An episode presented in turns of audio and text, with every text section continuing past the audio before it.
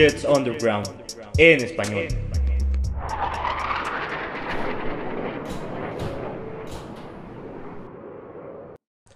¿Qué onda mis chavos? Acá otro podcast, New York Jets Underground en español. Ya saben que mi nombre es Agua, me pueden seguir en cualquiera de mis redes sociales. Y bueno, este podcast así súper positivo es la regla de oro de este podcast. Voy a ser la persona más positiva del mundo. Porque al hablar de los Jets ya me cansé que sea siempre todo negativo y que otra vez somos malos y bla, bla, bla, y que Zach Wilson es malísimo. Oigan, ya hay que, hay que bajarle un poquitín, ¿no? Mira, yo entiendo, ahorita estamos jugando muy mal y todo, pero ya me harté de, de la narrativa de que, de que somos el reír de la liga, de que, de que nuestro coreback no lo hace bien, de que los árbitros siempre nos no están en contra de nosotros, que se vio mucho en el partido pasado, por cierto, muchísimo, ahorita hablamos de eso. Y también ya marté de que los jugadores no respeten a los Jets, que no les den la mano. Connor Hughes, reportero de, de los Jets, del que siempre hablamos, acaba de decir en uno de sus podcasts, no, perdón, acaba de tuitear que, que los jugadores de los este, este equipo que se acaba de ir el nombre Filadelfia, no. O sea, los de Filadelfia no les dieron la mano a los Jets. De los Saints tampoco le dieron la mano en el volado. Entonces está medio, medio rarish. Todo eso está, está muy raro. Yo no sabría por qué los jugadores de los, de los otros equipos no respetan a los Jets como, como por. O sea, ¿cuál es el, cuál es el chiste? Se supone que los otros jugadores tendrán que estar alegres que van contra nosotros. Pero bueno, esa es otra noticia. Al menos no estamos, no somos los jaguares o los lions. Porque no sé si vieron la noticia, hoy es un miércoles en la noche, acaba de salir de casa como media hora. Me, me, iba de hecho a dormir porque ahorita de hecho quería hacer el podcast. Pero estaba como, ok, lo hago ahorita. Pero ahorita hay una ola de contagiados de COVID que no sé quién va a jugar y quién no. Entonces me estoy esperando un poquito para traerles bien actualizado esto. Y bueno, dije, ¿sabes qué? Todo se va a resumir hasta el sábado y, en el sábado seguramente casi no, no, va a agarrar tanta audiencia. Entonces los voy a aprender ahorita, dije, ¿no? Y acaba de salir la noticia de Urban Meyer. Fue despedido. Y salió la noticia y fue despedido a costa de muchas cosas de esta mujer con la que estaba bailando en Ohio cuando jugaron creo que contra... Ay, no recuerdo si fue su partido de internacional en Londres y no se regresó con el equipo, pero se quedó en Ohio. O fue contra Cleveland y se quedó en Ohio. Porque de ahí estuvo coachando en Ohio State. Ahí tiene su casa y su bandita y todo. Entonces, estuvo bailando con una morrita y todo. Una jovencita de 20 años. Él tiene como 50 pues lo grabaron y su esposa estaba súper indignada y que se tuvo que disculpar con Shad Khan. En fin, esa es una historia para, para el equipo de los jaguares, ¿no? Ellos se los van a contar y lo saben mejor que yo. Para los que hacen podcast de los jaguares, ahí pueden escucharla. También las formaciones, también fueron por Travis Etienne en la primera ronda, que no tiene nada de malo, es buen jugador. Digo, no está jugando ahorita porque se lesionó pero está James Robinson, de los mejores corredores que hay ahorita.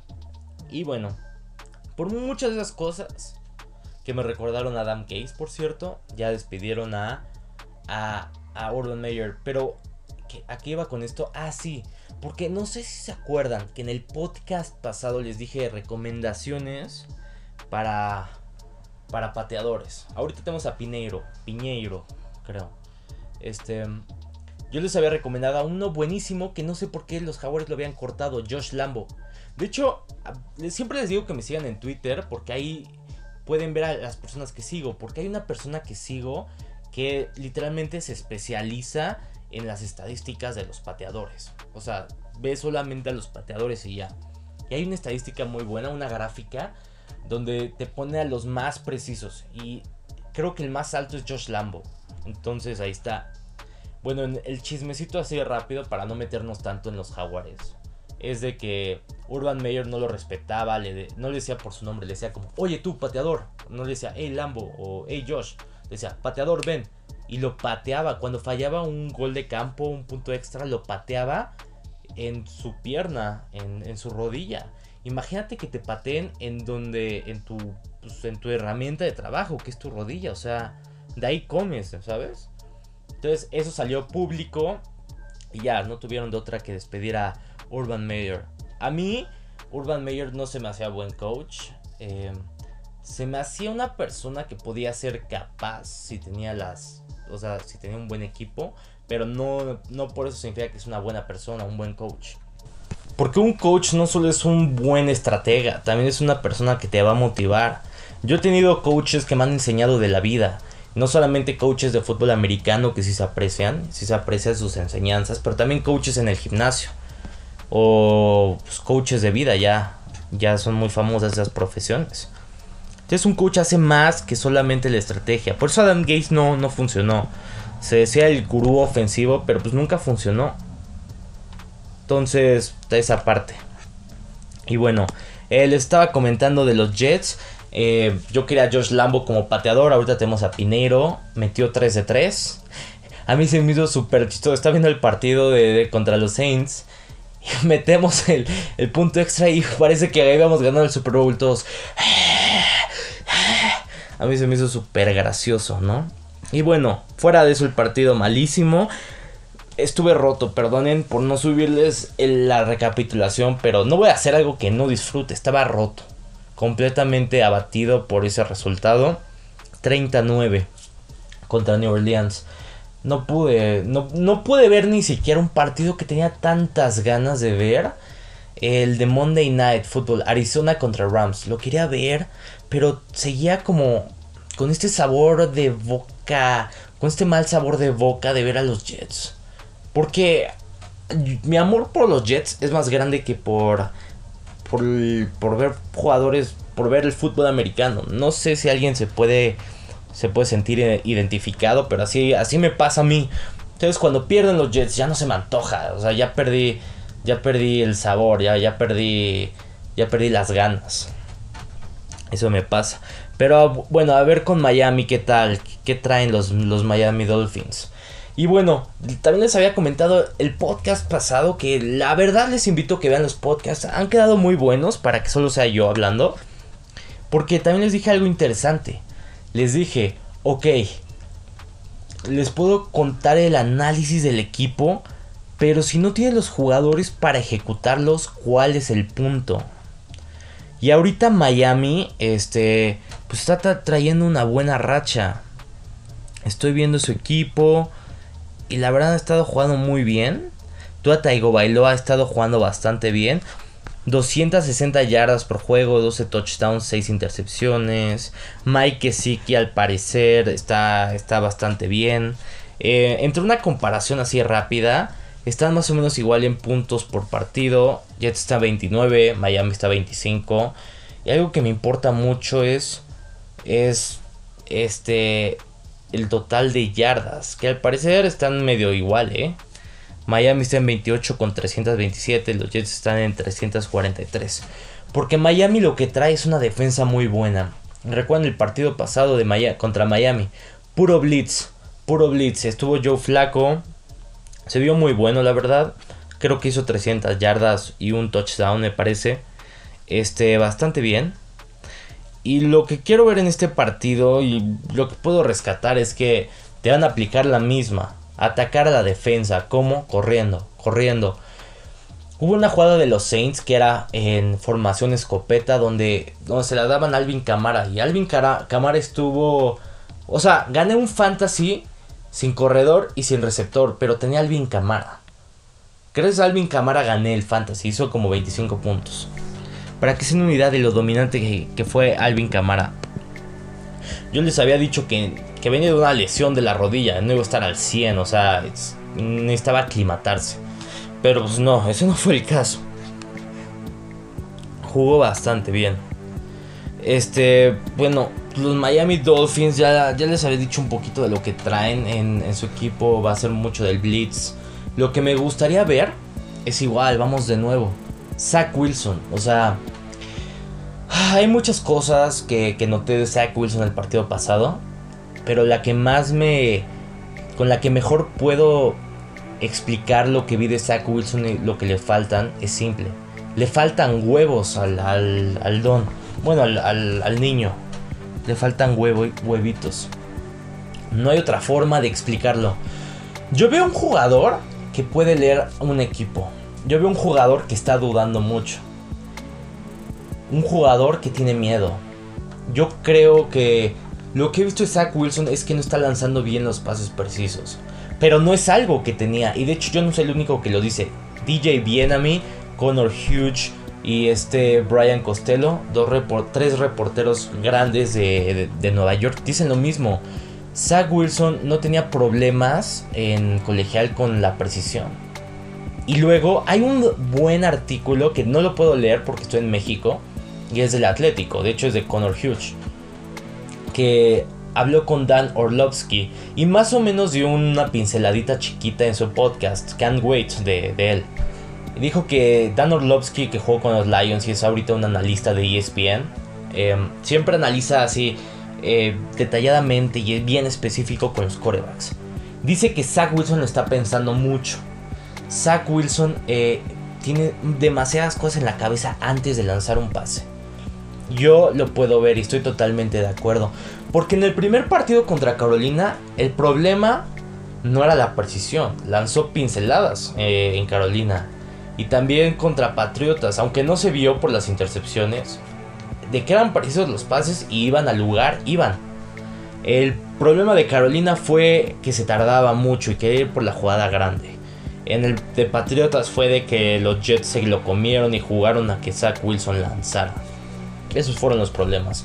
Pero donde se rompió Zach Wilson fue contra Patriotas, con las cuatro intercepciones. Lloró y es algo que, yo vi. Yo puedo notar, me sentí un poco incómodo. Digo, es normal que llores. Pero se veía como bien frustrado y por eso lloró. Entonces, pues ahí vi que lo rompieron totalmente. O sea, en el partido 2. Y bueno, yo que vi, yo que noté, noté que Zach Wilson a partir de ahí empezó a pensarla y pensarla y pensarla. No era seguro. No era seguro de la colocación. Porque mira lo que tiene que pasar. Zach Wilson es un morrito de mi edad, de 22 años. Lo que tiene que hacer antes de que saque la jugada es ver que todos estén bien plantados. Ver de dónde más o menos leer la jugada y para dónde va. Este, checar. Eh, checar sus pies, este checar, checar más o menos a dónde va a ir el corredor, porque Mike LaFleur eh, tiene este juego donde los receptores hacen como rutas de opción, que ya la neta eso sí ya no entiendo bien, pero pues más o menos Dan Orlovsky lo, lo explica así, de que de que está sobrepensando mucho la colocación del balón, está como, ok, está viendo ese jugador, pero de que lo ve tan abierto que algunas veces ni se la cree y entonces se guarda un poquito antes el balón.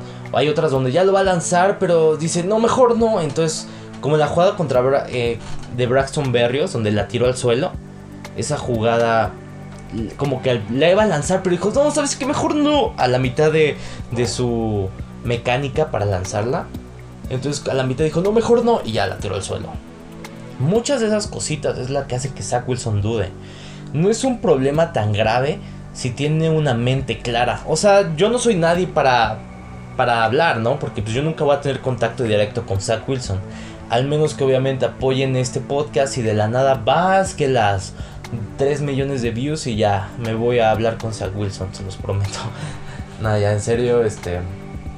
Pues yo lo que le diré a Zach Wilson es que tiene una mente clara, ¿no? O sea, eh, yo hablé con un amigo mío que jugó coreback, obviamente nada que ver, jugó coreback en, en Ponies. Ponies es como intermedia más o menos de un juego de prepa. Me dijo que pues sí, o sea, la tienes que pensar mucho como coreback. Tienes que estar despejado de la mente, no tienes que escuchar a las demás personas.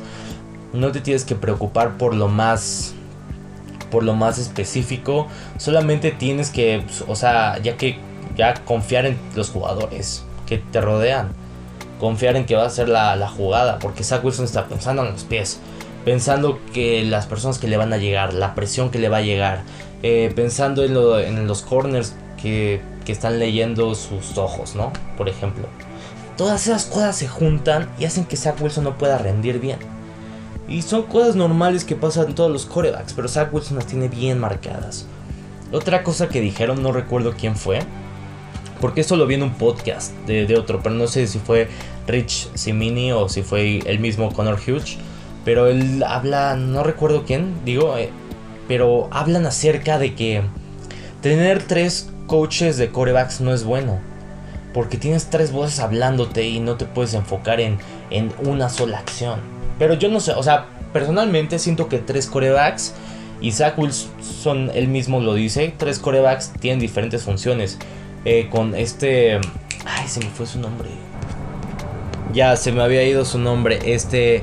Esta Rod Calabrese que se enfoca más que nada en los, en los ejercicios de, de pase con los Jets. Este Matt Kavanaugh, que es como el, su gurú, como más o menos el que le da como experiencias y te dice, ok, ¿qué puedes hacer en tal situación? Y qué hace más o menos la gente. Y su otro coreback es el coreback personal que... Ay, se me acaba de volver a ir su nombre. ¿Qué me pasa hoy? Uh, a ver, le voy a poner pausa a este podcast. Lo voy a buscar porque si tengo la... Ya, ya, ya, John Beck. Su coach personal de, John Beck es el que se encarga de la mecánica de Zach Wilson. Entonces, cada uno tiene su, su, su propia chamba, ¿no? John Beck, mecánica. Este Calabrese eh, forma de pase y cómo tirar, cómo tirar el pase en diferentes situaciones. Matt Kavanaugh tiene como es la experiencia y qué puede hacer en esta situación con base a la experiencia de los diferentes corebacks que ha coachado. Y Mike LaFleur pues ya es el coordinador ofensivo, no creo que cuente. Yo creo que está bien, yo creo que darle atención a tu coreback es principal, es, es lo más importante de esta temporada desarrollar al coreback novato. Entonces, para mí, yo creo que eso está bien. No está tan mal tener corebacks ofensivos. Pero bueno, yo vi un partido contra los Saints malo. Ya lo había hablado. Ah, bueno, no, no lo había hablado porque, como les digo, estaba un poquito frustrado. No estaba de, con ganas. Me rompieron los Jets. No pude traerles la recapitulación. Pero lo que vi es que no había separación. Lo que vi es que ya me di cuenta por qué Denzel Mims no entraba. ¿Por qué estábamos dudando de que, oye, ¿por qué no meten a Denzel Mims? Ya nos dimos cuenta. No se separaba de nadie. Nos costó como tres penales que, que podían haber sido puntos. Este. Metieron a un tal DJ Montgomery de, de receptor. Yo no sabía quién era. Mm, estaba en la escuadra de prácticas, nunca lo había visto. Bueno, sí, con Adam Gaze me parece Vincent Smith. No sé por qué no metieron más a Braxton Berrios. Pero también, este, sí estaba alguna vez abierto este Crowder. De hecho, Zach Wilson jugó mal. Pero en sí jugaron todos mal. Jugó mal eh, los receptores. No había corredores. Ty Johnson falló pases. Los receptores fallaron pases. Entonces todos jugaron mal. Que no hay punto para evaluar a Zach Wilson. Como por ejemplo en el partido de Texans donde ganaron a costa de Zach Wilson. En Eagles perdieron, pero Zach Wilson jugó bien, ¿no? Entonces no, no hay una forma de comparar cómo jugó Zach Wilson. Lo que sí puedo decir es que malos otra vez los pases, muy presionado. Pero soy positivo de que eso va a cambiar. En el partido de Miami hay una ventaja. Ya jugamos contra ellos y Zach Wilson estuvo en la banca por su lesión ya más o menos tenemos una idea de, o bueno, Zach Wilson más o menos tiene una idea de qué es lo que va a venir. Él lo vio literalmente desde la tribuna, desde las gradas. Creo que ese partido se subió arriba con Mike LaFleur. Ahí lo vio en vivo y en directo. Entonces yo creo que eso yo creo que sirve, sirve que se haya sentado el partido y decir, ok, yo hubiera hecho esto, yo hubiera hecho esto, que hable un coach te diga, ah, bueno, en esta situación yo hago esto. Espero que sirva eso. Zach Wilson yo creo que va a tener un partido más tranquilo, menos pensativo, o sea, más ejecución. Vuelve Michael Carter, que es un alivio para los corredores. El Moore sigue afuera con su lesión en el cuádriceps. Eh, los jugadores más importantes. También está Tyler Croft, que aunque tú no creas que es importante, Zach Wilson, para Zach Wilson es un gran colchón. Lo hemos estado viendo estas últimas semanas y también lo hemos estado viendo con Mike White. Entonces también está esa parte. El problema, que como les estaba diciendo al principio del podcast, yo quería grabar esto, hoy es un miércoles en la noche. Me estoy esperando por, por eh, el COVID. O sea, hay ahorita una gran... Hay muchos contagios de, de COVID ahorita en todo en toda la NFL que no sé a quién van a meter o no. Es lo que estoy esperando. Y estoy ahorita de hecho refrescando mi compu para, pues, para ver qué onda con los Jets. Porque les quiero dar acá la, las, las lesiones. Pero lo más seguro es que ahorita no hay nadie. Porque desde el lunes este, empezaron a tomar los entrenamientos virtuales. Que fue algo bueno. Eh, ya vimos que, que sí sirvió. Pero Tyler Croft va a regresar. Bryce Hope se supone que va a regresar. Sherwood sigue afuera. Cashman obviamente afuera. Bueno, estos son los de Injury Reserve. Quieren saber de Mekai Beckton. Ahorita está haciendo ejercicios para regresar. Ya está corriendo, pero pues todavía sigue afuera. Em, y pues sí, lo más importante es que regresa Tyler Croft, eh, Michael Carter y Bryce Hoff. Eso es lo importante. Juega, Mike, eh, juega obviamente Zach Wilson. Y bueno, va a jugar contra una defensa de Miami que viene de un bye. Entonces, puede ser algo beneficioso. Puede. Aunque tú puedas decir que tienen más tiempo para prepararse para un partido, lo que hemos visto de estos byes de la NFL es que los equipos pierden el ritmo. Lo hemos visto con los Jets, con los Falcons, con los este, Bucaneros, con Panthers, muchos equipos que pierden el ritmo, Jaguares. Este, entonces, pues yo creo que los Miami Dolphins quizás perdieron ese, ese ritmo que traían de cinco consecutivos ganando. Houston, Baltimore, los Jets, Carolina y los Giants. Digo, sí, son equipos que obviamente sin, sin contar a Baltimore eh, donde pues, no son tan buenos. O sea, se esperaría que los Dolphins ganaran, pero de todas maneras eso, ese momento se lleva cargando para los Miami Dolphins. Y es lo importante. Yo qué pienso que van a hacer los Miami Dolphins para no entrar tanto en el análisis en este partido. Es correr. Correr, que te traten de parar el juego. Les dije el número mágico el podcast pasado, 3.7 yardas. Y adivinen qué hicieron los Saints, más de 3.7 yardas. Entonces, eso es algo que tienen que notar si podemos parar la carrera o no. A ver si Bryce Hoff ayuda o no. Este, y en la parte defensiva van a no creo que blitzen tanto a Zach Wilson. Zach Wilson es bueno, aunque usted no lo crea. No es Sam Darnold que se pone errático y, y, falla con el blitz. Zach Wilson es más pensativo y sí sabría qué hacer en, esa, en, en tal situación. Creo que le van a dar su colchón Creo que van a tratar de engañar a Zach Wilson y van a querer que él juegue em, lanzando.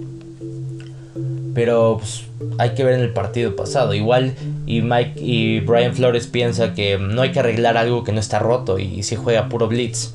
Pero a mí me parece que con Zach Wilson yo creo que sí van a, van a echar más.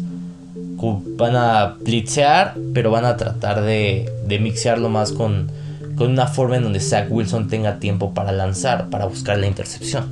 Pero bueno, también importa mucho la situación del juego. Imagínate si los Dolphins tienen el balón y anotan en sus primeras dos posesiones y van 14-0 o algo así. Entonces no tendría sentido nada de esto que te estoy diciendo. Será pura tontería. Pero bueno, este podcast lo voy a dejar aquí cortito porque pues no hay nada de qué hablar. Bueno, sí hay mucho de qué hablar, pero de que, ay Dios, hice 20 minutos. Órale. Hablar de los Jets me gusta mucho. Wow. 20 minutos. Y bueno, luego les traigo una actualización de los drafts. Ya se viene la semana de, juegos colegiales. También les voy a traer un poquito de actualización de los Jets. Por quienes irían, por quienes no. Ah, de hecho, sí, una exclusiva de Josina Anderson. Si los Lions tienen el primer, eh, la primera opción del draft, van a agarrar a Kevon Thibodeau. O sea, seguiría esa opción de, de ala defensiva. Tiboto, este, yo les decía que agarraron coreback, ¿no? Los, los, Lions, ya les expliqué las razones. Si las quieres ver, te invito a ver mi podcast pasado, que pues, son un poquito obvias, pero, pero muy, muy, muy ciertas. de que tienen que construir una generación, no te puedes esperar dos años, este, necesitas una cultura, un colchón para el coach, bla, bla, bla, ahí lo puedes checar todo. Pero bueno, si agarran a Thibodeau, ya te irías más con Aiden Hutchinson. No creo que los Texans lo agarren y no creo que el nuevo coach de los Jaguares lo agarre, al menos que sea como Jim Harbaugh. Pero pues no creo, yo creo que el nuevo coach... Ah, también podríamos hablar del coach de los Jaguares, me parece interesante, pero bueno.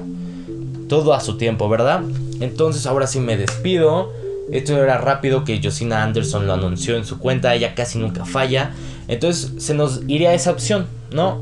Pero pues nada del otro mundo. Y luego les traigo una actualización chida del draft y de los futuros prospectos. Entonces, cuando haya podcast, ahí nos vemos.